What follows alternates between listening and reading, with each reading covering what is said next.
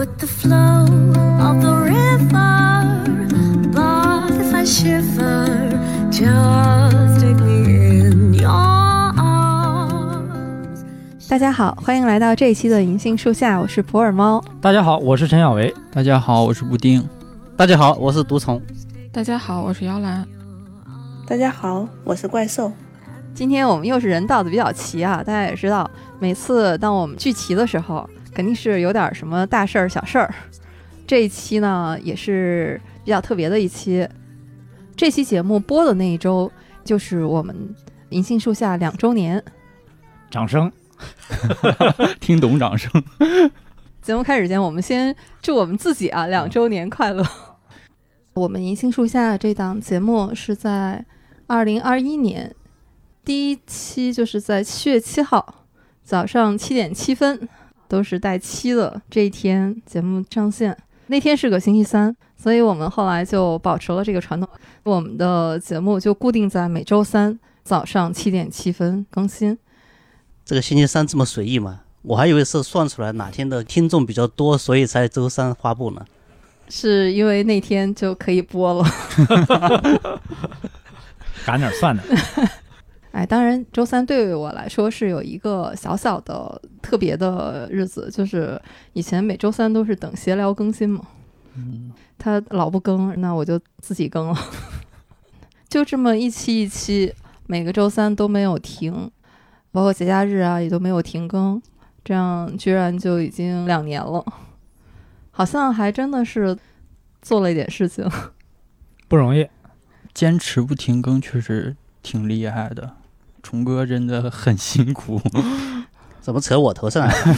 我觉得虫哥是最辛苦的最大功臣。特别是虫哥在阳了的时候，大家力劝他依然不停更。劳模，这个停更吧，就是只要有了第一期停更之后，以后停更的就理所当然了，一点顾虑都没有。嗯，所以千万不要开这个头，一开这个头，就我这里来说，我可能就是，啊，算了，今天不剪了，停就停吧，下周再说。当然，熟悉我的朋友也都了解啊，一旦到这种有点特殊意义的什么特别企划，然后我们就不知道怎么企划了。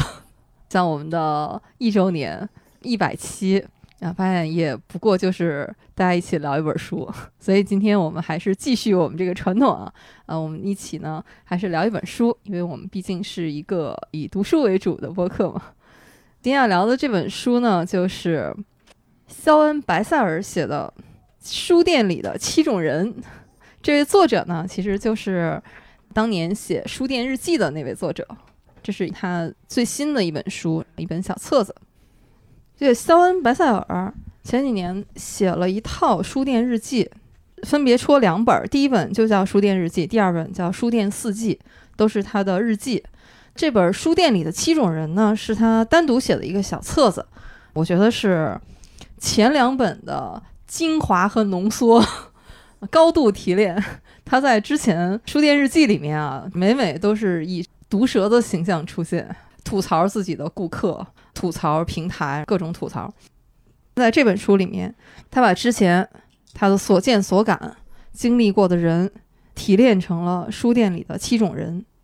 肖恩·白塞尔开的这个书店，它的名字就叫书店，招牌就是 The Bookshop，所以就一家名叫书店的书店。它这个书店是开在苏格兰的一个小镇上啊，叫威格敦。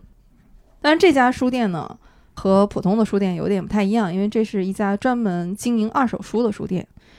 作者在书里面写，他十八岁的时候跟朋友路过这家书店，就说这家店到年底的时候就得倒闭。结果到了十三年以后，就是二零零一年，他又回到自己的这个小镇，然后发现这家书店还在，跟书店的老板聊天儿。那个时候他就说他找不到一个自己喜欢做的事情，这老板就力劝他，那你就把这书店买下来吧，因为当时这个老板急于把自己的这个书店卖掉。解套。就这样，肖恩·白塞尔就成了一家苏格兰地区最大的二手书店的老板。我当时看的时候啊，有一种感觉，就是这个书店是一个很小的一个二手书店，从名字就可以看到。比如说，中国有一家书店叫做书店，就可以想得到这个连品牌都没有的一个三无书店。它好像是还在网上也有销售吧？对就有不光是在在线下的。在英国也有一家类似孔夫子旧书网这样的一个网站，哦就是专门做二手书的网上书城。新书的话，当然也有亚马逊。就他这个书店在网上有名字吗？也没有名字，可能也叫这名儿呗。要找他多困难啊！不，一般人买书都不是搜书店的名字，都是搜搜书的名字，是吧？对，嗯 所以无所谓。这个买书的行家说的，书店日记里面，它是以月为单位啊，在每个月的片头，它都会引用乔治·奥威尔的一篇文章《书店回忆》。呃，你就发现英国人的毒舌是一种传统啊。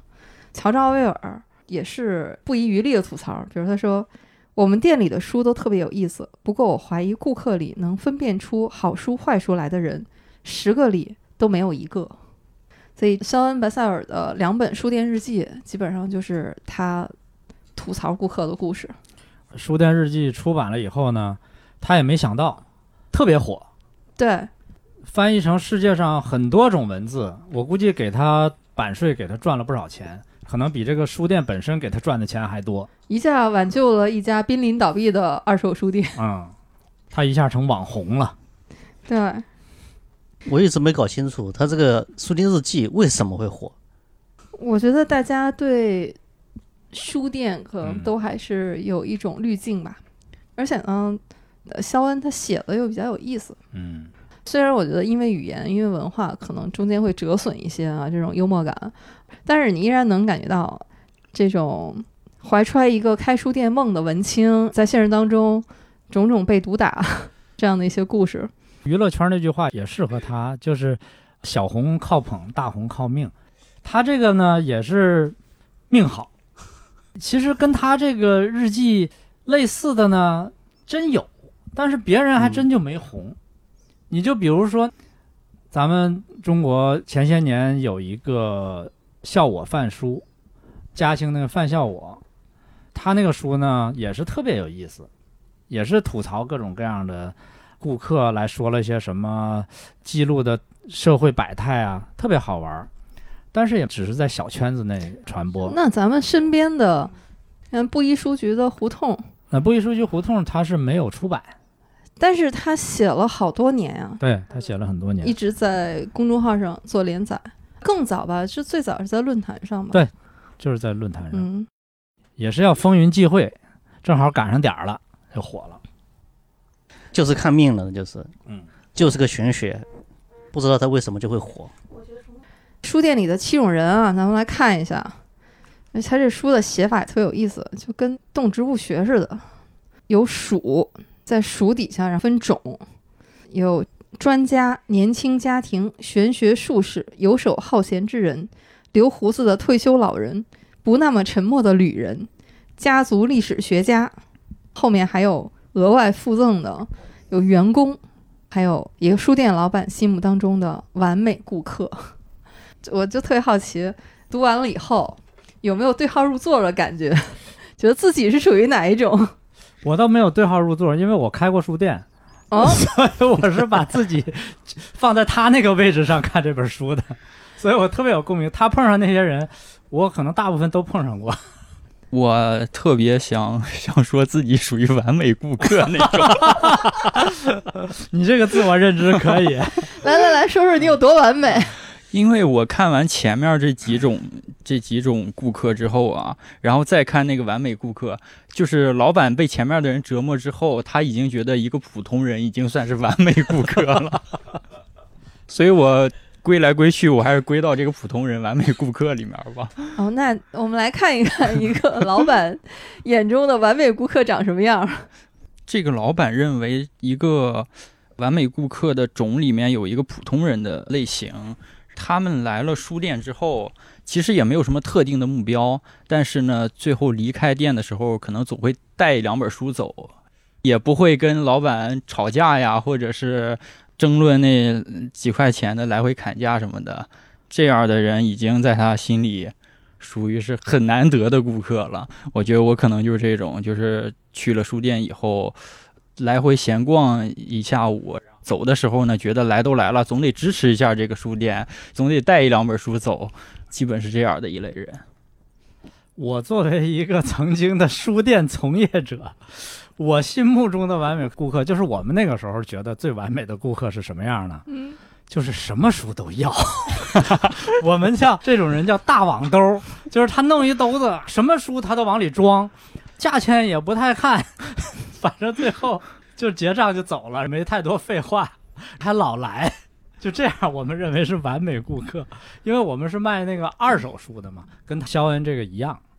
就总结下来，嗯就是钱多事儿少。对但是这样的人真是太少太少了也就是说，这种你在现实生活中你在开书店的时候遇到过是吧？啊！遇到过，确实有。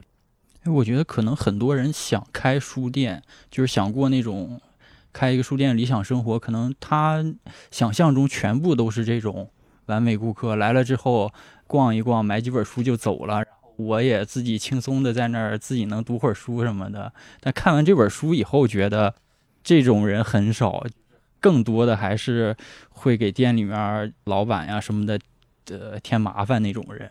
对这个观念呢，必须得纠正一下，因为我开过书店，我知道，首先你开书店了以后，你就很难有时间正正经经的看一本书，因为你每天要接触大量的书，你可能只有时间看看前言、后记或者版权页翻一翻，然后还要给它定价，看看一些评论，你的时间可能主要都放在这上面了。嗯，第二点呢，就是完美的顾客真的是很少的，起码得有一半儿的顾客都是要你付出一些 精力去对付的。对，要么是价值，要么情绪价值，反正你总得付出一些。嗯比如说像这个书里，书店里第一种人嘛，就是专家这一类的呢，踏进书店没有别的理由，只是为了长篇大论的给你上课，告诉你他们的专业兴趣是什么。你对这个领域如果没有什么了解的话，那他就能收获特别独特的快乐。这个就是新书店跟二手书店的本质区别。你要是开一个新书店呢，基本上顾客不太会找你聊，他确实是买了书就走了，或者他不买。但是如果开的是旧书店，你就每天都会碰上这样的人。有些人呢，在这儿一坐，坐好几个小时不走，赔也不是，不赔也不是，他总是聊他自己感兴趣的东西，或者是他总是会问你一些稀奇古怪、让你很难回答的问题。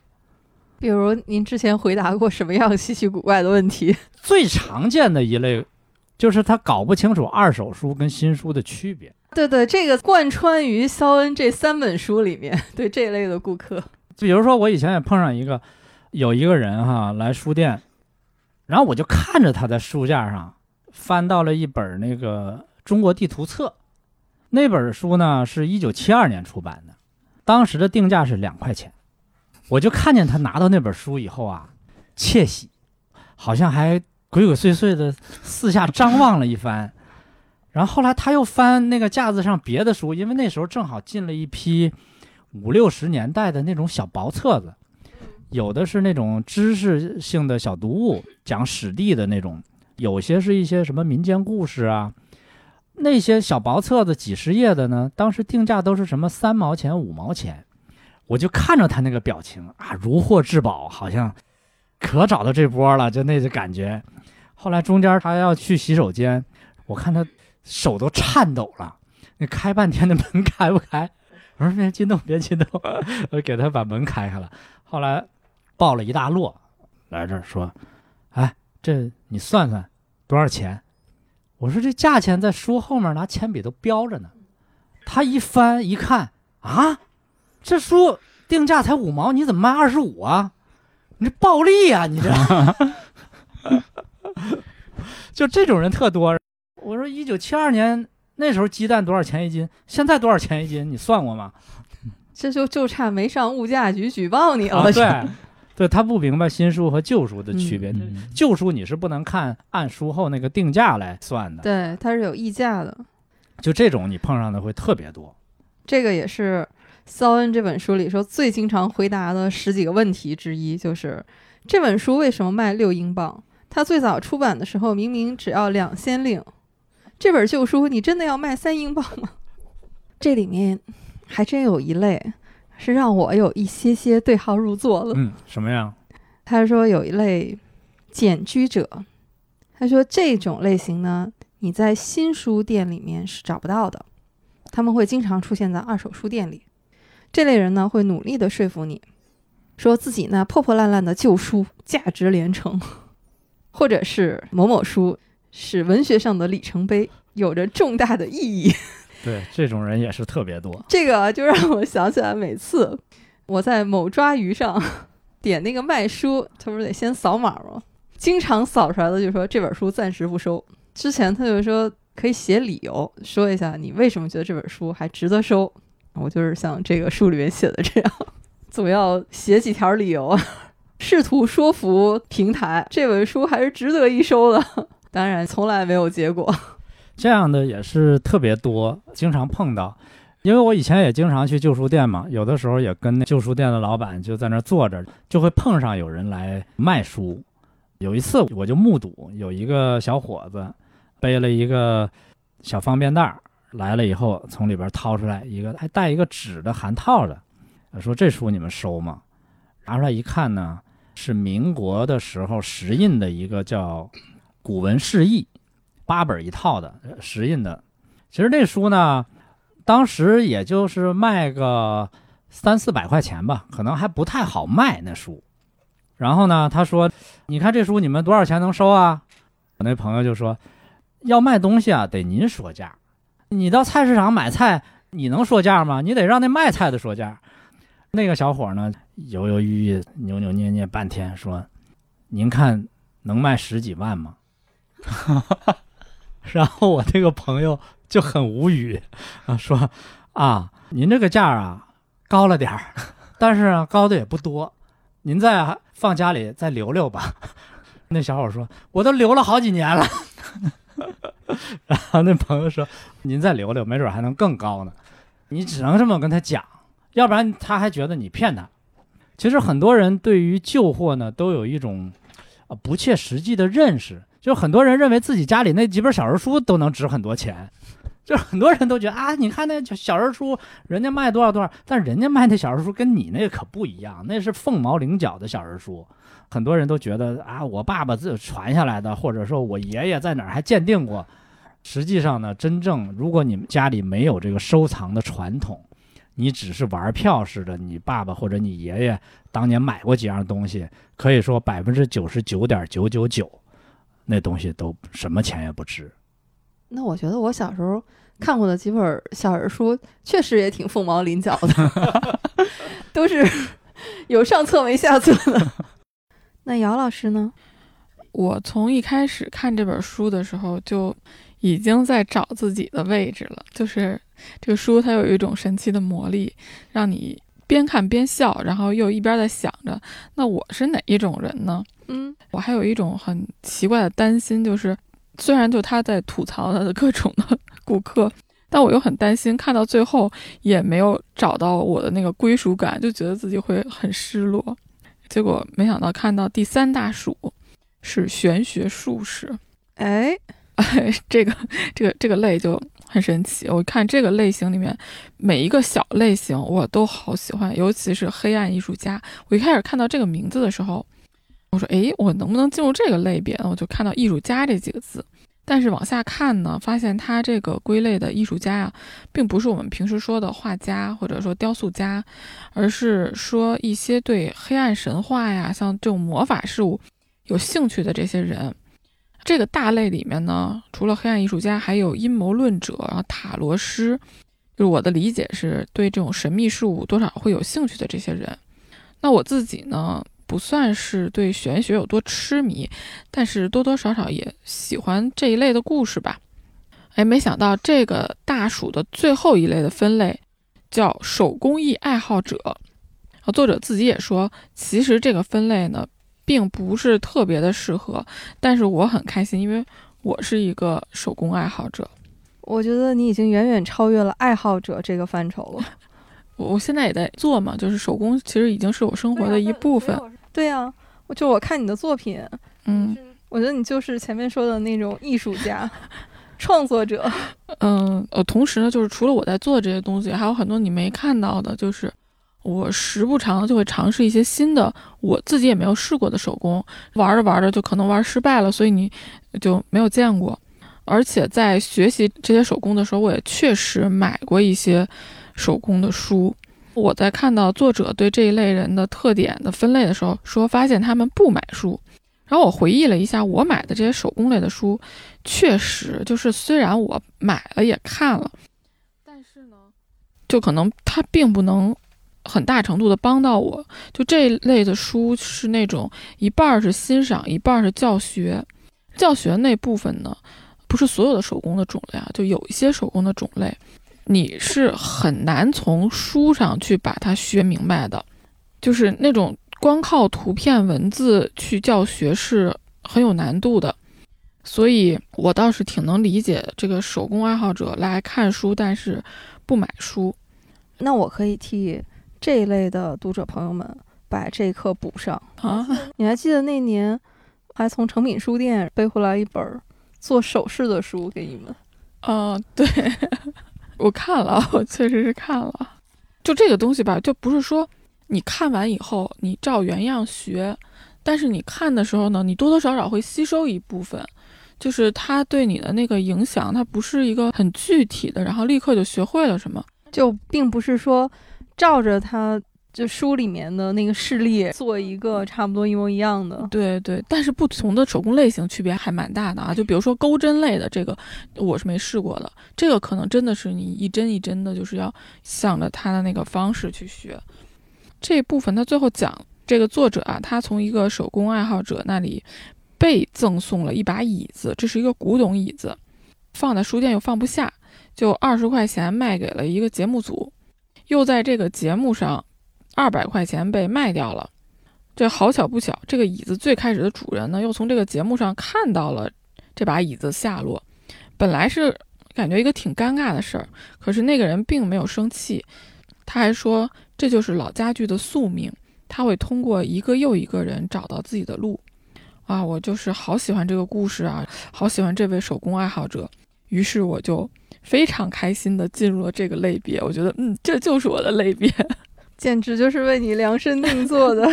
对，杨老师，你这个手工艺，嗯，姑且称为爱好者吧，嗯，就是你的这个爱好，嗯，可能最大的受益者就是我了，就是这些年。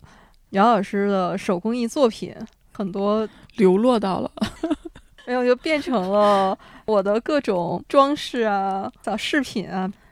杨老师的手工艺作品大概分这么几种大的品类啊，有一类是羊毛毡，杨老师送过我小摆件，我记得是一只特别可爱的小羊。嗯，羊毛毡做的各种小饰品，比如说胸针、耳环。嗯。对，羊毛毡可以做成耳环，还有一大类呢，就是首饰类的，就是杨老师会自己手工做耳环，各种材质的，这点是我觉得最神奇的地方。就我看那些材质，材料本身啊平平无奇，但为什么就是姚老师经过设计，然后组合之后出来，真的它就是一件艺术品，独一无二。有耳环，有项链，有手链。反正我觉得我认识姚老师以后，好像这个首饰我就没买过，尤其是耳环。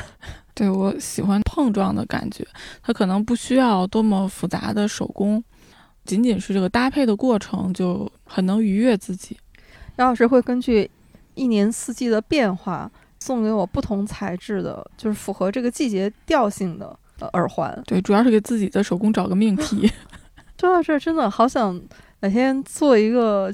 姚老师手工艺作品展，刚才说的这些都是姚老师的副业，嗯，就是在他的主业，就是当一位美术老师之余做的艺术创作，也不能说是完全的副业吧，其实真的是出自爱好，觉得自己真的就是一个手工爱好者，完美的进入了这本书的这个分类里面。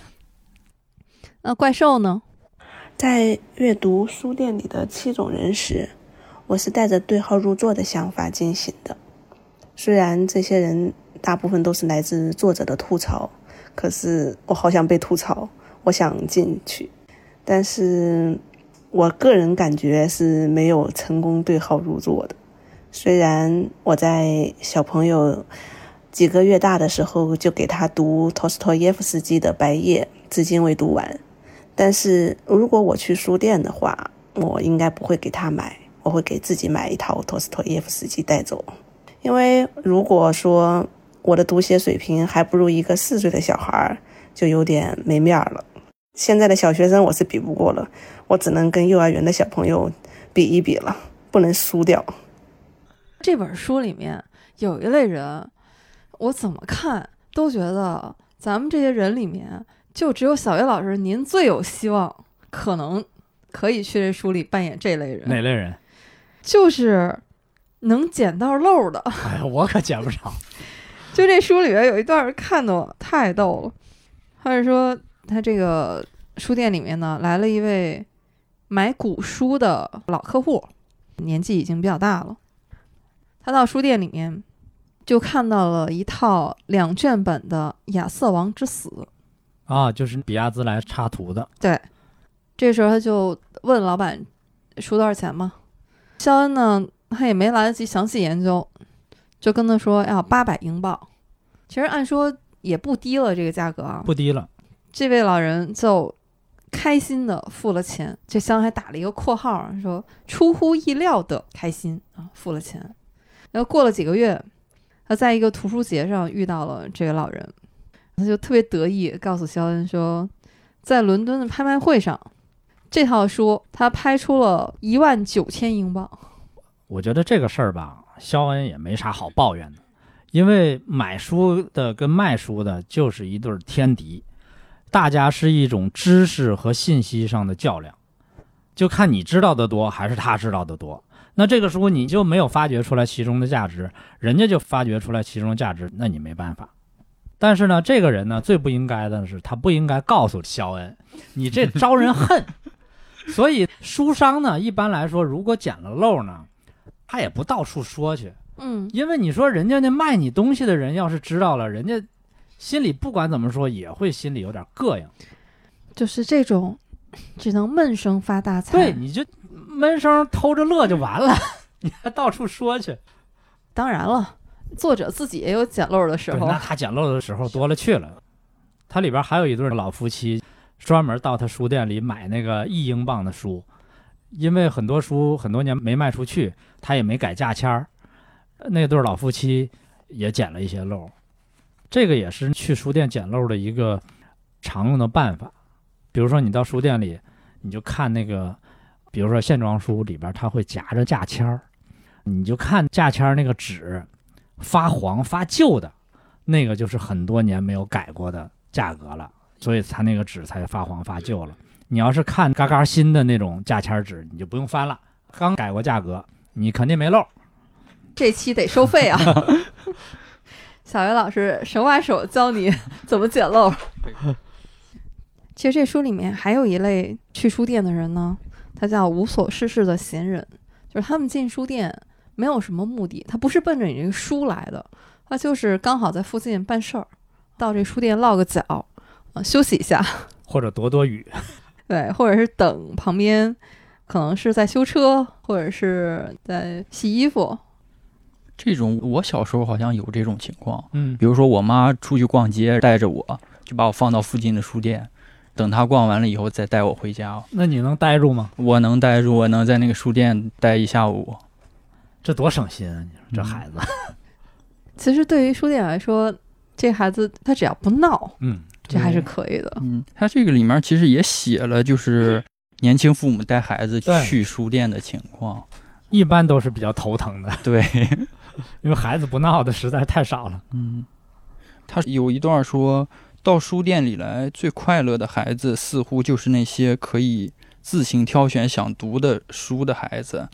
他们自己选书，大多数情况下，父母给他们钱，让他们自己来付书款。我觉得这种还是挺快乐的。这这这个童年，嗯，值得提倡。在书里面也吐槽这些望子成龙的父母们，他说：“我可以毫不犹豫地告诉你，四岁的孩子绝对不想看什么战争与和平。但是也有例外，就他发现有一次他要给一个七岁的孩子，他说那就推荐《哈利波特》吧。结果这个孩子在看《杀死一只知更鸟》。有的时候大家会说，哎呀，给孩子推荐什么书目啊，列一个什么书单啊，其实也未必。嗯，就是我们总觉得他什么年纪应该看什么书，其实也不一定的。对，因为每个孩子有每个孩子的情况，真的不一样，而且他的兴趣点也不一样。当然了，这个《哈利波特》，就算你是一版一印，也是不值钱的，因为印量太大了。这本书里面，作者他也是在说，这个书的畅销程度往往是和它这个书后面的经济价价值是成反比的，就是因为印量太大了。对，所以凡是什么琼瑶的小说，再啥版本也不值钱。小维老师开书店还遇见过什么样的？书店里面有几种人啊？在您的书店里，大类分两类，一类是来买书的，嗯一类是来卖书的。啊、我刚才说的那个买那个地图的，那就是买书的；卖书的呢，我印象比较深的有三种。第一种呢是挺可怜的，比如说有一次有个老头儿，挺大岁数了，看着都得有七十岁上下了，头发花白，大热天的，穿一个白的跨栏背心儿来了。从挺远的地方，大太阳晒着，我估计就跟今天这天儿差不多，三十多度。一进来你就看一身汗，拎个包儿，他就是要卖书的嘛。但是你包一打开呢，一看什么摩托车维修技术，什么 C 语言，什么就都是这类书。他说这些书你收不收？其实这些书是不能收的，因为这些书没人买。但是呢，你说这老头儿大夏天的这么老远来了，你还让人拿回去吗？所以就给他八十块钱收了，回去吧。但如果是禅语摩托车维修技术啊，那就还可以了可以那还可以。纯摩托车维修技术不行。这本书是属于被书名耽误了小说系列。对，这是一类，因为来卖书的人很多都是搬家或者什么，就岁数挺大的或者退休的，这是一大类。第二类就是刚才我讲过的卖古文释义的那个小伙子，就是觉得很值钱，但是实际上没什么价值的。还有一种呢，就是有点讨厌的，就是有点像肖恩吐槽的那种很讨厌的人。比如说在朋友店里啊，我看着有一个人来了，看着呢打扮的油头粉面的，穿一个浅色的西装，穿一大白裤子，戴一个礼帽，手里还拄个拐棍儿，看着像文明棍儿似的。这怎么感觉像是从老电影的片场里出来的？就那打扮儿，一来呢，嬉皮笑脸的跟我那朋友呢啊，还在这儿呢，什么就几点来的呀？就好像跟人特熟，其实也不是很熟。问这书你收不收啊？打开一看，书其实还行，叫《春秋正义》，吉古格的《春秋正义》。这书你多少钱收啊？他也是个卖书的嘛，明白一点行情。我那朋友就说啊，给你一千块钱吧。其实这书要卖的话，可能能卖个四五千。哎，一千块钱可不行，怎么也得一万五。那那你拿回去吧，一万五不能要。那个说要不就一万，然后那朋友说顶多给你两千，啊，那不能卖，那两千那太少了。然后我那朋友说你这书现在啊要的人少，这四书五经的现在没什么人买这本书，那我拿走了。那这个拐棍你看要不要？十八罗汉的，象牙的。然后我那朋友说，首先，象牙不能买卖，这违法。啊，对啊，其次，一数，你这怎么十七罗汉少一罗汉？就这种人。后来这人一走呢，我那朋友就说：“啊，你说他这书吧，不是不能收，那砍砍价呢，可能也能收，但是呢，我就烦他这人，我就不爱收他这东西。这个就是来卖书的人。那买书的呢，刚才我也讲了，就是来买地图册的那种。”嗯，分不清新书旧书的那种人，还有的呢，也有那个素质挺差的。比如说，我那朋友给我讲，有一次有一个还特德高望重的学者，大学教授还是啥，来了看上一书，问多少钱，问完了以后说，哎，这太贵，这不要。然后呢就走了。过几个礼拜呢又来了，说哎那书还在吗？我那朋友说您不是嫌贵吗？卖了，这书现在不在了。啊？你怎么给卖了？这书我要啊！我什么时候说不要了？然后呢，挺有身份的，但是呢，就站在那个殿堂中间就破口大骂，就一点样儿都没有，完全没有这种读书人的修养。完全没有。他觉得全世界都得为他一人服务，都得照顾他一人。就这种人，几个极端的例子，我说的。当然，大部分的人，我觉得起码还是正常人，这都是比较极端的。所以见到普通人就已经是完美顾客了。对对对，像布丁这种确实是比较好的顾客。刚才布丁是说，他觉得到了书店嘛，他最后买书其实未必是觉得这个书我只能在你这儿买到，而是说他为了支持你这个书店，所以一定要在嗯就消费支持一下。尤其是实体书店来说，确实你消费可能对他最好的支持了。我刚才听小维老师啊现身说法，血泪史，小维老师，您下一本书要不就写一本中国版的书店日记吧？得罪人，得罪人，万一对号入座。所以我觉得从这一点上来看，就是肖恩他这个书为什么火呀？因为一般的书店老板不会去褒贬顾客，因为这个确实得罪人。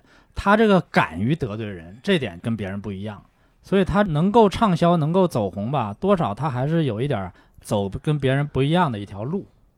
他这个书里面他的吐槽，英国他本来就有这种幽默呀、这种调侃的一些基因在里面，而且他确实基本上都是点到为止，这里面没有直接破口大骂的。对他还是有分寸的。我一开始看到一个英国的书店老板的书店日记，我马上就想起有一部英剧，就叫《布莱克书店》。在这本书里面，他也提到了，现在肖恩在我心目当中的形象就是布莱克书店里面那个书店老板那样子。这个书我看的时候，我不知道布莱克书店的那个剧，但是我看这本书的时候，确实觉得它挺像一个情景喜剧的大纲，就是他描绘了这个场景下所有的稀奇古怪的人，而且特别幽默。对，可以像编辑部的故事似的，对来这么一版哎书店的故事应。该把这个拍成英剧、对，情景剧。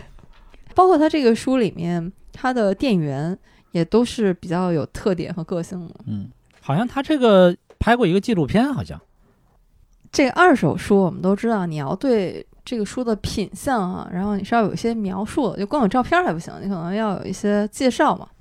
肖恩呢，他作为书店老板、专业人士嘛，他对这个书的描述一般是这样的：说前环衬上有钱藏家的名字，书页毛边，书籍五道竹节，就这种相对来说是专业术语的东西啊。店员对书的描述就是。看上去没有被读过，有好看的图片。我就在想，如果我是买书的，可能店员的这个描述更简单直接一些。那你这是新书的买法，因为你要是买旧书的话，你必须得像肖恩那样来描述。嗯，是版本和版本之间的差别，其实就是在这些细微的地方。比如说封皮上要撕了一个小口子，可能价格得差掉一半去。刚才其实说了好多书店里面的人，我们有小维老师这种带入的是书店老板的角色，也有像我们带入的是顾客的角色。其实书店这个话题之前我们也聊过啊，但是这个话题呢，就是常聊常新，谁心里还没有一个书店的梦想呢？你们现在还逛书店吗？很惭愧，这两年都没怎么逛过书店。啊，这两年是比较特殊了。不管是新书店还是旧书店，都基本不逛了，除非是有的时候到美术馆看展览，去早了还没开门儿，或者是要排长队，想想又不去了，就顺便在三联书店里边转转，只有这个了。因为现在旧书店完全，首先北京也除了中国书店以外，也没有什么旧书店了。嗯，其次呢，你中国书店里边也买不着什么书，所以呢，现在逛书店真的很少了。我到其他的城市也不逛书店了。小艾老师这个是带着收藏的目标去的啊，可能主要逛的也是二手书店。那以前你们会有逛这种新书店的习惯吗？以前肯定是有，我逛的最多的就是万盛和三联嘛，啊，尤其是每次去，首先会逛一下三联一进门那个畅销书排行榜，嗯在那看有什么最新的书。另外呢，就是到它有一个杂志区，嗯去翻翻杂志，因为那个杂志一般你别地儿买不着。嗯，三联也是我经常去的一个书店，一般去一次，先是就是您说的一楼，然后上楼逛完之后再下来，再去地下室。那我们听怪兽来聊一聊。我分享一个很早以前的一个书店经历，在高中的时候，不是高三就是高四，我和朋友一块去书店，在畅销书架上看到了郭敬明的《梦里花落知多少》，当时郭敬明这本书也是深陷抄袭的舆论中心，我就感慨了一下，哎，《梦里花落知多少》大概是郭敬明最好的一本小说了，可惜。话还没说完，然后就突然间冲出来一个小女孩，应该是初三或者是高一的样子，反正比我小，得小个几岁。她把我抱了一下，抱完我，她说：“你也喜欢郭敬明吗？真是太好了，我好开心遇到一个说他好的。”当时我就被女孩的热情给感化了，深深的咽下了后面半句。可惜抄袭写的还没原著好。我想，如果我是在网络上遇到同样的情景，大概不会咽下后面半句，因为我隔着屏幕，我是感受不到现实中女孩传达我给我的那种强烈的情绪的。我应该只会图这一时快乐，把所有的话都说上，都打在网络上，然后引发一场骂战。所以，我觉得书店的意义也在于此。人和书店，人和书可以相遇，人和人可以相遇，就这种现实中的相遇感是网络上给不到人的。布丁有喜欢的书店吗？我其实最密集的去书店的一段时间，应该是我小学的时候，就是我小学的那段时间，一到周末，作息基本上是周五晚上回家一定要熬夜把所有的作业都做完，然后周六周日能玩两天，嗯基本上安排就是有一天是在小区里面和朋友一起玩，还有一天就是去新华书店哎，你这挺好的，你这安排。啊。从小就是一个自律的好孩子。对啊，就是去新华书店，其实也是和朋友一块儿去，嗯那段时间特别开心。有时候坐公交车，有时候我们就走路去。到了书店以后，呃小学生嘛，也看的不是什么特别什么名著啊，什么深刻的书，就是一些儿童读物。那段时间看，我记得印象最深的就是一套叫《糊涂大侦探》的书，就是给小孩写的。我看完那一套以后，就那会儿其实也没有那么多零花钱，把所有的书都买回来看。看完那套书以后，那套书在书店就下架了，就没了，也不知道是被人买走了还是怎么。是卖不出去了，卷边儿了。我就觉得特别庆幸，刚好我看完了，过了没多久去了，那套书就没了，特别神奇。这要是没看完还差一点儿，这心里多难受、啊。，对呀、这个新华书店，我小的时候也是，就觉得所有的书店都是新华书店。嗯小时候真没别的。小城市嘛，整个城市里面最大的就是新华书店了。新华书店它的规格确实是很高的，嗯因为从一九四九年嘛，就有一条原则，每解放一个城市，立刻要办的是四件事儿，就是要开办银行、邮局、供销社和新华书店，都是那种最基础民生的这种保障。嗯但是要开一间新华书店。新华书店不仅仅是一间书店，而且现在新华书店也在创新。就今天回来的路上，我还看到一家新华书店，它的那个装修风格已经都不像我们以前看的那种老旧的感觉了，就是很时尚的风格。在哪里？就刚才回来路过的时候，东四那边吧，哎，我好像没注意。到。新华书店现在很多门店都在做这种翻新。主要现在获取图书信息的渠道比较多了，微博呀、微信啊什么的。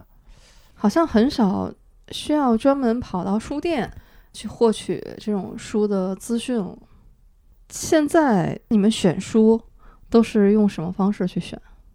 旧书就不说了哈，肯定您有自己的一套检索方式。我就比如说新书，新书首先还是你信任的一些朋友，你觉得这个人的品味你相信，他说好，你又对这个题材比较感兴趣，那你可能就会买来看看，或者就是也是看一些，比如说你熟悉的一些作者，这个作者你就很喜欢，那嗯他出来新书你可能会买。我现在主要是这样买书，布丁呢？我和小薇老师的方法也差不多。我现在是觉得呢，其实看新书的风险是比较大的。嗯嗯，新书里边真正特别好的概率比较低，还是一些经典的著作，或者已经被广泛认可的一些书，你读了以后获得的营养会比较多一点。嗯，其实这个是一个悖论，就是如果你看到一段时间有一本书密集的出现在各种推送里面呢，那可能它就是在一个营销期。对。但是如果它不这么宣传呢，你可能不一定会主动的获取到它。有一些渠道你是可以主动的去获取或者筛选一些新书的，比如像各个出版机构，其实他们往往在豆瓣上会开一个有点像自己的出版清单一样的那种书目。另外，豆瓣评分肯定是一个参考。对，我现在还发现，电商的那些书城里面，其实对于书的介绍是很详细的，这个资讯都是比较容易获取的。你怎么判断一家书店就是和你的眼缘儿？哎，觉得这家书店我喜欢，或者说这家书店嗯就不想进去。一看那个橱窗里都是编程书，就 就别进去了。首先是他选书的种类吧，嗯，对，一看都是和机场书店差不多的选书，就觉得可以不必进去了。因为那种书它都是针对特定的消费者的，比如说人家那编程书，人家就是针对学习的人，嗯嗯。我们现在没有这个需求，嗯，那你自然就绕着走就行了。我们现在其实日常想读书的话，还是想漫无目的的看一些不是功利的，或者说不是那种专业性质的书。其实这里面我我经常会觉得有一个矛盾的地方，就是我们到底需不需要别人给我们推荐书？有这种书的推荐呢，其实是节约了一些你去筛选的时间成本。但是如果你产生了依赖的话，那可能就变成另外一种信息茧房。但是不管你需不需要，推荐书的人永远都会在。那最起码出版社自己要推荐自己的书。是的，其实有一个灵魂拷问，就是每一个喜欢书的人啊都有一个开书店的梦想。特别想知道你们还有这个梦想吗？还想开书店吗？我是开过书店的人，开完之后，现在的想法就是千万别开。为什么呢？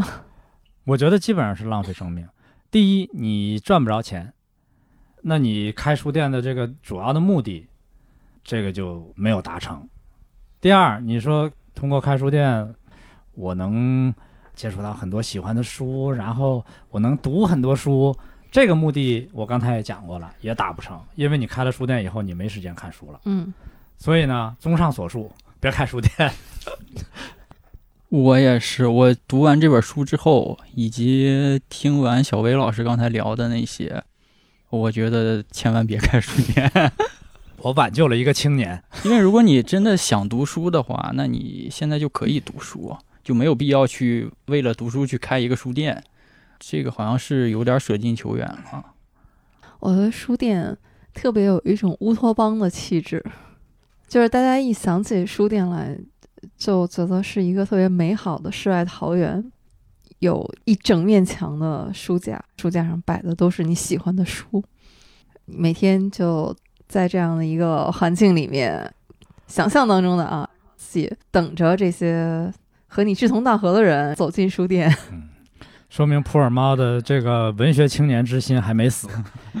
哎不不，我只是说这是我想象当中的，但是实际上不光是说你看这些书店的这日记啊，就看那些只要它是一个经营的实体，你就知道，当你开书店的话，它首先是一个体力活儿，因为你要去维护你这个一整面墙的书架，要去进货、去摆货，要去给这些书标价打几折呀、定价的问题，要有这进销存的系统，你还要去做这种各种维护，这个就已经离你刚才的那个梦想已经比较远了。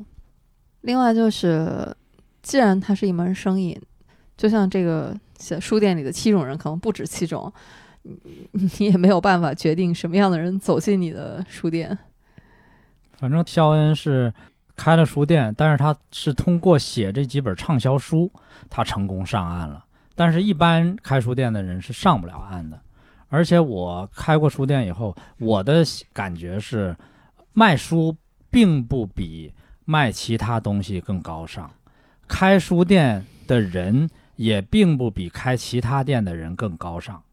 对，就我们做一个读书类的播客，也并不比其他播客更高尚，对一点没错，无非是你选择的一种品类。就是你的兴趣嘛。嗯，还有一点，我比较害怕出现的一种情况，就是我们做这个播客，距离我的兴趣爱好可能成本最低的一种方式啊，你只需要就聊一聊喜欢的书就行了。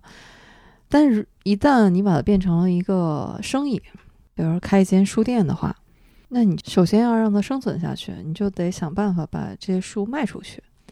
经营和销售，你可能就要用到一些你不喜欢的方法了。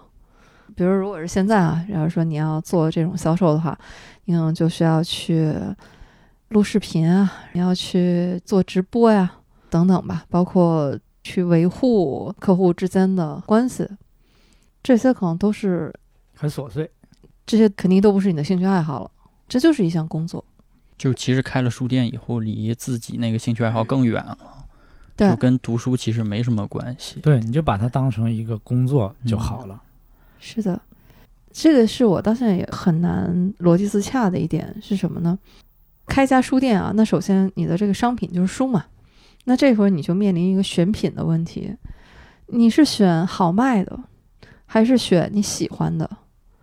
当然，你可能也会有结合，但不管怎么说，其实它都是按照你的想法选出来的书，然后你还要把它们用各种方式吧，把它们给卖出去。其实这里面就已经是有一层，你把你的想法加到别人身上的这样的一个过程。但是我们又知道，其实读书是为了什么？其实是为了独立思考。这个里面其实它真的是有一个相悖的东西。所以别想太多。我觉得开书店就在商言商，首先你要把你雇的人养活了，你别给人家拖欠工资，这个是最基本的。还有就是开书店，假如说是因为我的兴趣爱好，那这个原因也只属于你自己。一旦它变成了一家书店的时候，它就和是不是你的兴趣爱好已经没有关系了，并不能说我爱好读书，我开了一家书店，那别人就有义务到我这儿来买书。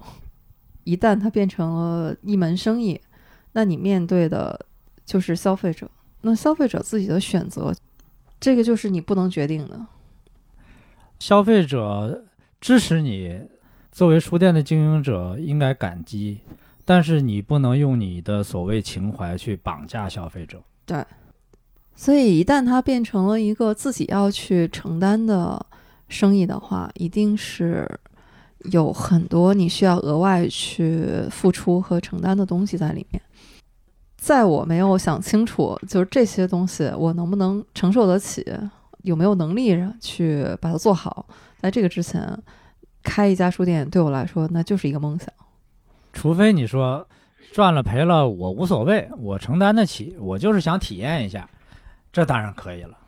呃，对，那其实也是一种承担嘛。嗯，归根到底，你所有的选择，其实最后都是你自己要为它去负责，而不能是说，因为我有这样的情怀，我有这样的兴趣爱好，而让别人来给我买单。这个是不对的。所以它还是一个梦。但是呢，我还是很佩服那些在图书这个行业吧一直在坚持的人，不管是做出版的老师们，还是说那些开书店的朋友们，我觉得都不容易。做任何一件事儿，坚持下来都不那么容易，哪怕是像我们这样做一个播客做两年的。他这里边对书店的经营者的常见的十二个问题，嗯，普洱猫你。你可以把自己想象成书店的经营者，你把这十二个问题你回答一下。哎呀，我觉得就这十二个问题啊，就足够把我 崩溃了是吧？对第一个问题，你们有免费的书吗？你怎么回答？要我我就回答，我为啥要免费？难道我不用付房租吗？这就说明小薇老师是真开过书店的。我还在想，这个是不是可以有免费的？比如说那种借阅啊，或者是属于那种纯粹赠送的那种书，这个是少之又少的吧？对，国外的书店都会有那种低价书，比如他在门口弄一个大纸箱子，里边都是每本一美元，或者是十日元，或者什么这种的，这个国外书店都有，其实就相当于免费了。嗯，就是那种长期卖不出去的啊，或者是确实它是成本非常低的。下一个问题，你们一共有多少书？商业秘密不能告诉你。我怎么感觉是一个采访啊？现在我 我确实觉得小袁老师是开过书店的。这个 对，我第一反应还是说这个得有什么进销存的系统，然后这每本书都录进去才能知道。第三个是灵魂拷问啊，这些书你们全都读过吗？读没读过不重要，只要能卖掉就行。我觉得得把小薇老师这话术都记下来。嗯第四个问题，普洱猫，请回答：你能推荐一本书给我妻子吗？您家那书的储备也不用我推荐呀。下一个问题问布丁：如果我买两本书，能不能有批发价？两本就算批发呀？你也太看不起我们书店了。这个回答可以。下一个问题问普洱猫：我能把狗带进来吗？它很友善，狗不行，猫还可以，为什么？嗯因为店主是猫嘛，猫可以。大部分书店里其实都有猫，但好像确实没有狗。什么原因呢？因为猫总来说它比较安静，而且它可能小便什么，它也会比较呃，对，它有固定的地有规律，是吧？对，嗯，而且还有就是我不知道这是不是一种玄学啊，反正我是听过一种说法，他说如果这个空间里面有猫的话，老鼠就不来了。哦，这好像也有道理。当然了，如果是导盲犬除外。最后这一个问题问布丁：你想买这些书吗？当即推过来一只装满旧杂志的包，几乎能把你击倒。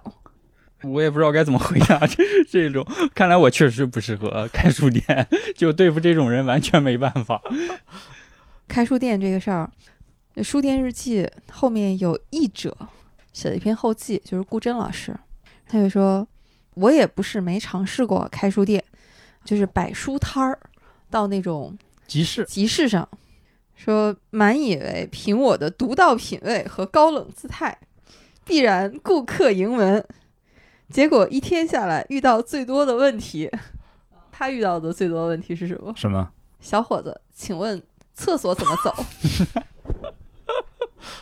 说书是一本都没卖出去，只好踏踏实实的回去继续朝九晚五。你知道咱们那个朋友别问，在重庆开了一个北亭书屋嘛？嗯，他那也是个二手书店啊。他告诉我，那家书店五月份的店面销售额五元。哦，那他卖出一本什么书呢？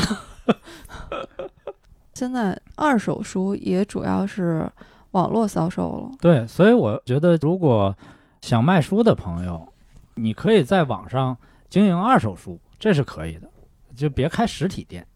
这个肖恩在书里面也写，说在什么亚马逊啊，包括像它这个英国的孔网吧，就是自从有这些网站，你就随手都可以查到这些书的信息了。而在这个之前呢，如果你要作为一个书商，你就得跟一本百科全书一样，只要是看到一本书，你就立刻得说出来这本书什么作者生平啊，这本书的目录啊，它的版本啊等等。像这样的书商，他已经不仅仅是书商了哈，他可能在这个领域非常资深的专家和学者。实际上是古董商了。对，靠这样的知识，他就可以谋得这种体面的生活。但是现在时代改变了嘛，如果你想把它变成一种谋生的手段，可能它就越来越没有用武之地了，就有点像屠龙术一样。但是对于这样的行家啊，就是老一辈的书商，他们都是心存敬意的。但是这个其实也让我有另外一种思考，就是我们经常会说，现在互联网出现啊，你大家掌握的都是这种碎片化的知识啊，但实际上互联网的出现，它是整个降低了我们获取知识的门槛。以前像这种掌握在少数人手里面的知识，就变得普罗大众，我只要有兴趣，我就可以去了解。我是永远对互联网有感激之情的，虽然带来很多问题，但是它为我打开了广阔的世界。总的来说，还是造成了更平等。以前我们还在书店买书的时候啊，记得有哪一本儿你买到特别满意、特别喜欢、特别难忘的你先说，啊？这球就抛到我这儿了是吧 啊！你抛玉引砖，我先说一个最低级的，我是抛砖引玉啊。我看这个的时候，我想到一个小时候在书店的时候，我妈给我买的两本书上下册，叫《讲给男孩子的故事》，我不知道你们看过没有。真没看过。这个书名听起来就，这确实是给小学生看的啊，但是真的对我印象特别深刻。我觉得这这套书特别好玩儿，就它里面讲的很多故事是，其实有点像青少年版的那种什么人类群星闪耀时，它里面讲了很多的。很励志的故事，教男孩子以后一定要勇敢呀、善良啊，这些大概是这样一套书吧。现在想起来，觉得好像挺就是鸡汤啊什么的，特别好玩的故事。小时候看的时候，受的影响还挺大的。还有一个，我到现在都觉得挺怎么说呢，有点遗憾或者怎么的一个事儿，就是这套书它是分讲给男孩子的故事和讲给女孩子的故事的。还讲不一样的故事。对我妈给我买了这套以后，我看完以后，我后来在书店又看到过那个讲给女孩子的故事，也分嗯上下册有两本儿，嗯，但我一直没有好意思去 打开看一看。那里边都讲什么？是讲居里夫人什么的吗？我推测啊，就是应该和讲给男孩子的故事类似，肯定也是那些，比如说要教你勇敢一点啊，教你什么正直啊、善良啊等等的。只不过他讲的是一些伟大的女性的故事。但是我小时候觉得，哎呀，我一个男孩在书店里捧着那个讲给女孩子的故事，挺尴尬的。我到现在我都很好奇，那套书里到底讲的是什么。赶紧从网上买一套，得把这课补上。我买的印象最深的一个书，哪个书店买的已经不记得了。我说你们可能都知道口袋书，啊，哦，口袋书《老山游记》，我现在经常出去干嘛的话都带着它，因为比较好携带嘛。但是问题是现在口袋书没有了，我这个很后悔。我在早知道这样的话，我应该多买点。破猫讲讲，有一套书还真的是对我也影响挺大的，是我在小时候啊，也是在新华书店买的，叫《现代小说名篇导读》，还有一本是《现代诗歌名篇导读》，就是小说、诗歌这都有。它这个书是作为课外丛书出的这么一套书，这个名字啊就带有一种教辅的气息。但是它这个选本，我现在回想起来，可能是我对我的新闻学启蒙就是从这儿来的，尤其是小说这本啊，他选的是第一篇是鲁迅的《伤逝》，那一般选鲁迅先生的作品，一般也不会选伤对，一般不会选《伤逝》，嗯一般都是《呐喊》里面的《狂日记》啊，或者是《彷徨》里的《祝福》，这都是常见的选篇。第二篇是费明的《桃源》，到现在我都很少见到这种选本里面会选费明的作品的。接下来是沈从文、郁达夫、施哲存。对我来说，第一次读到他们的作品就都是在这本书里。还有老舍先生的一篇《微神》，在其他选本里我也很少见到。还有许地山师陀，然后这本书里面选了张爱玲，选的是《封锁》，白先勇《永远的尹雪艳》，汪曾祺的《受戒》，这都是我第一次读他们的书啊，都在这里。当代的选的有史铁生，最后一篇是苏童，《飞越我的枫杨树哦故乡》。这个感觉比我那个高级多了。这个对我来说就是打开了另外一扇门。它里面每一篇吧有书，因为它有导读嘛，那也都有后面的一些注解。现在再回看这本书的话，很难想象那个时候这是给中小学生的课外读物，就太大胆了。不管是从他选的书和他后面的导读，其实他并没有，呃说白了就是没有把这个中小学生就是当小孩子。他在这个里面，包括这个小说里面，他会有关于到两性的一些表达，在这个导读里面，其实都会给你点到。这个挺不容易。对，是北大中文系主编的也书。诗歌这一篇呢，这个书也是从五四之后的新诗吧。除了我们耳熟能详的哈，一想到那个时代就会有的，什么徐志摩、戴望舒的《雨巷》、卞之琳，这些都是比较熟悉的了。但他还有很多同时期的大家，包括像穆旦的诗，他也有选，还有他有选后来八九十年代的朦胧诗，就是从五四后的新诗直到当代的诗歌，其实也可以把它当一部诗歌简史读。视野很宽，所以这两本书当时对我的启蒙的意义是非常大的。其实我们中小学的时候学的很多内容都是当时可能没有太把它当回事儿，就觉得可能就是一篇课文或者是怎么样的。但是很多年以后回过头看，觉得还是很有意义的那些文章都。但确实当年是潜移默化的有一些影响。当时就记着背诵并默写了，对，中心思想。这个还是印象很深的书。小维老师呢？我印象深，在书店里买的书都是几个第一次。首先是第一次自己买书，是小学的时候得了一笔奖金，去书店里买了一本唐圭章的《唐宋词选注》，因为我们家原来有一本《宋词选》，就是胡云翼选的那个，但那个那是我哥的书，已经都给翻烂了，所以我就很想有一本自己的宋词的书。哦，然后就是第一次买旧书，那是大学毕业以后在琉璃厂，呃，才知道有卖旧书这么一回事儿，然后觉得哎很便宜，买了一本精装的《欧洲绘画简史》，还有就是因为买了那本书而开始对收藏旧书感兴趣，就是买的江德明先生的《书坊归来》。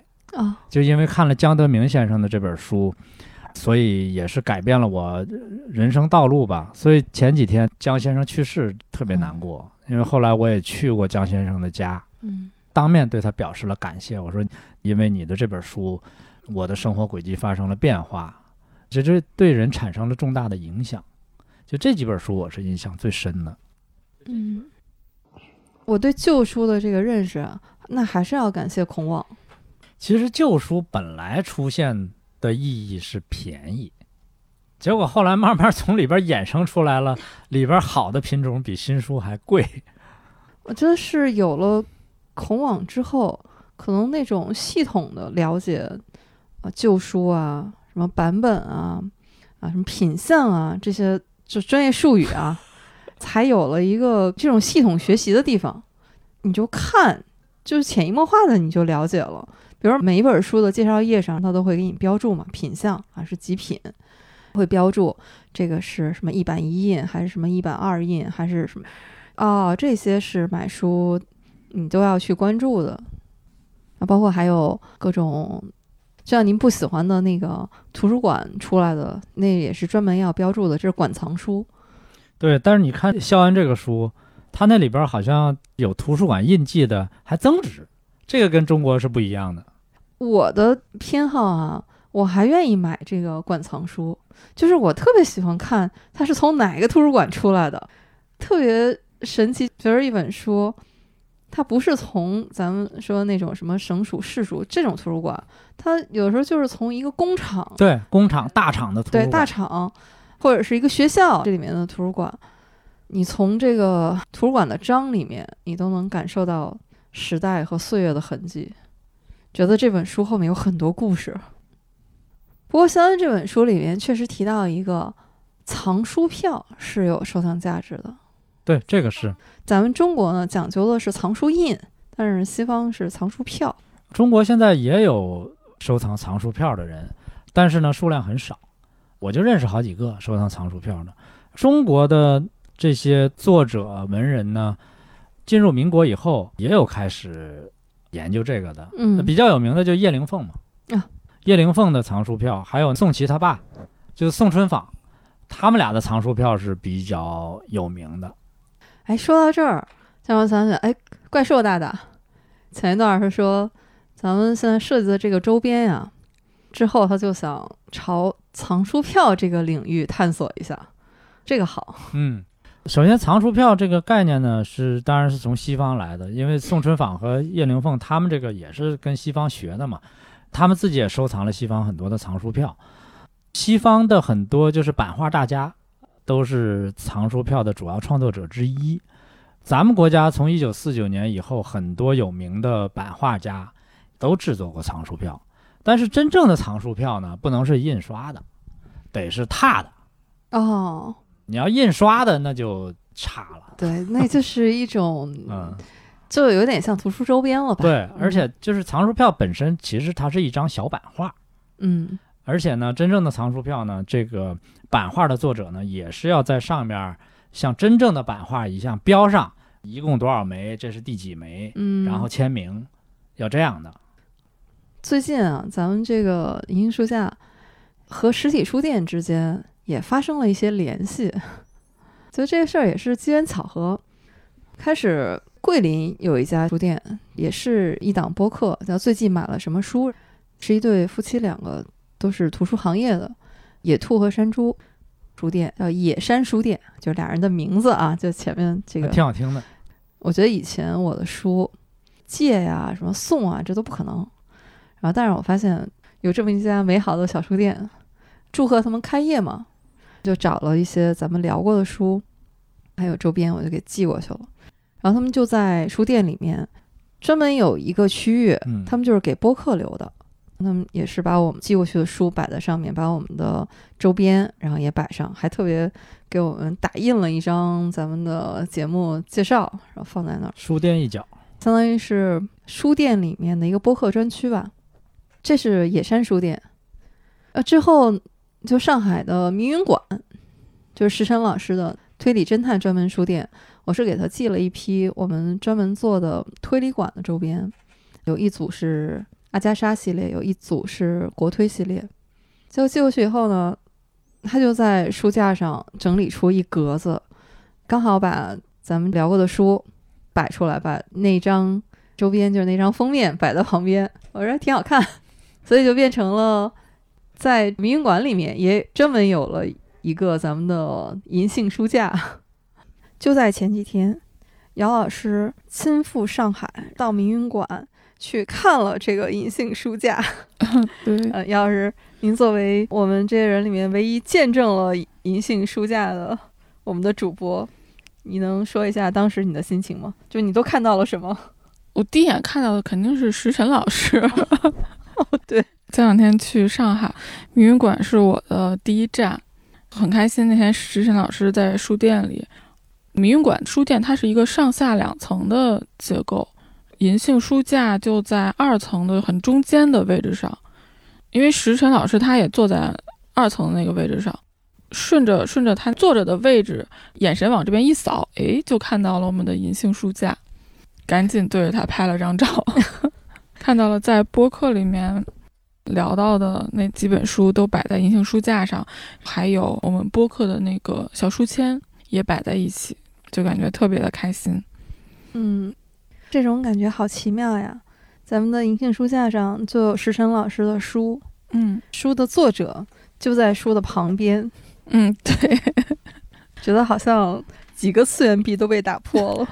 对，而且那天书店里面还有一个画展，就是一个小型的，应该是画了一些侦探的画像。哦，对对，是有一个主题，嗯我又作为一个美术老师、艺术相关的，刚好又去看到了这个画展，真的是感觉各种的联系都凑到了一起。还有一个奇妙的联系，就是因为我这次去上海，就我是带着一些和游戏相关的任务去的。然后呢，我就在那个迷云馆里一眼看到了一套法国的推理游戏书，就可能因为我满脑子想的都是游戏，然后那个游戏书那几个大字一下就拍到了我眼睛上。然后这套书叫《真相只有一个》，它挺有意思，它有点像那个推理和绘本的结合，就是每一个故事都是在图画里的，然后它会给出你一些提示，然后让你去寻找答案。就有点像纸上的剧本杀。哎，有点，但只是一个单人的剧本杀的这种。我当时就觉得哇，这套书太适合我那种当下的心情了，然后就买回来了。然后在上海待的这几天呢，嗯，有一些内心比较焦灼的时刻，我就去看这套游戏书来解谜。我现在就是对这几本陪我从上海又回到北京的这一套书非常有感情。这种感觉好神奇。我觉得民运馆好像冥冥中注定了，见证了姚老师的一个重要时刻。要说吗？哎，我觉得这个好消息是不是？我们就这这期节目也是我们两周年嘛，嗯，也做一个小小的庆祝吧。可以，就是我是陪着我先生去的上海，因为他要参加一个游戏的比赛，当时是进了全国的八强，然后去上海参加线下的比赛。在比赛之前，我们第一站就去了迷云馆，所以我买了一套游戏书。最后呢，他是获得了冠军，我觉得也是迷云馆带给我好运气。冠军呢？确实，我也没有想到，就一开始没有这么好的期待。本来你去上海之前，嗯嗯，按我们设想的行程，嗯，迷云馆应该是在比赛差不多结束以后，嗯或者是说中间你有时间的时候去一趟。但是没想到那天你们就直奔迷云馆了。啊，是的，到上海的时间是六点多钟吧，七点多的时候我就已经出现在迷云馆了，一刻都没有休息。看来书店真是一个会带给人好运气的地方。是的，是不是也是因为书店里面有我们的银杏书架呀？那肯定是的 在那儿许愿了。那看来我们还真的是应该让银杏书架走进更多书店。对，就对着它许个愿，很灵的。哇，你果然是书店里面的那个什么玄学爱好者，啊，对呀、好像就是很奇妙啊，就是我们这个线上的一个读书播客和一个线下的实体书店，就这种落地了对，互联网加，没有，就好像产生了一些奇妙的联系。这个事儿，后来播客制老严还有杰西卡他们做播客的资讯的时候，还把这件事情作为一个播客资讯啊载入播客史册。进入历史了。没有没有，开玩笑。大家都觉得这个播客这种线上的方式，就是这种线上和线下，它能怎么做一个融合吧？其实现在大家都在探索。我觉得我们这可能是属于无心插柳吧，但是其实也是可能和我们今天的这个主题啊，就每个人都有一个书店梦嘛。遇到了你喜欢的这些人，他们又开了一间你喜欢的书店，刚好呢，你聊的这个书也刚好就在他们的书店里，好像就这么产生了一种联系。刚好咱们这也是两周年嘛，可能这个也是无意当中对我们来说也是一种新的尝试吧。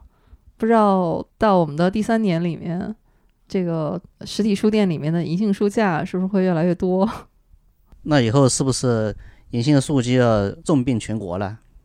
我觉得这个随缘吧，但是我是觉得，如果是用这样的一个方式和那些我们喜欢的书店能保持这样的一个联系，我觉得这还是一个我们乐见其成的事情吧。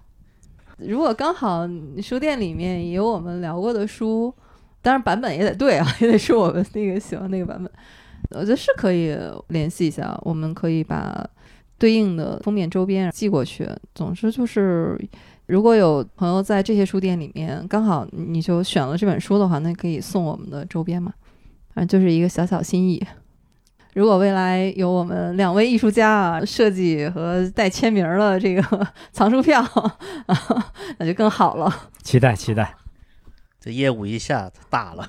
作为一档两周年的节目，我们也没在这儿回顾一下这两年走过来的历程，然后也没展望一下未来。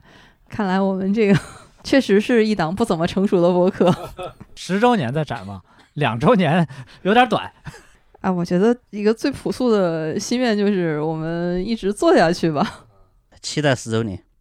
那我们今天这一期书店里的七种人，也是我们银杏树下两周年的特别企划，今天就先到这里。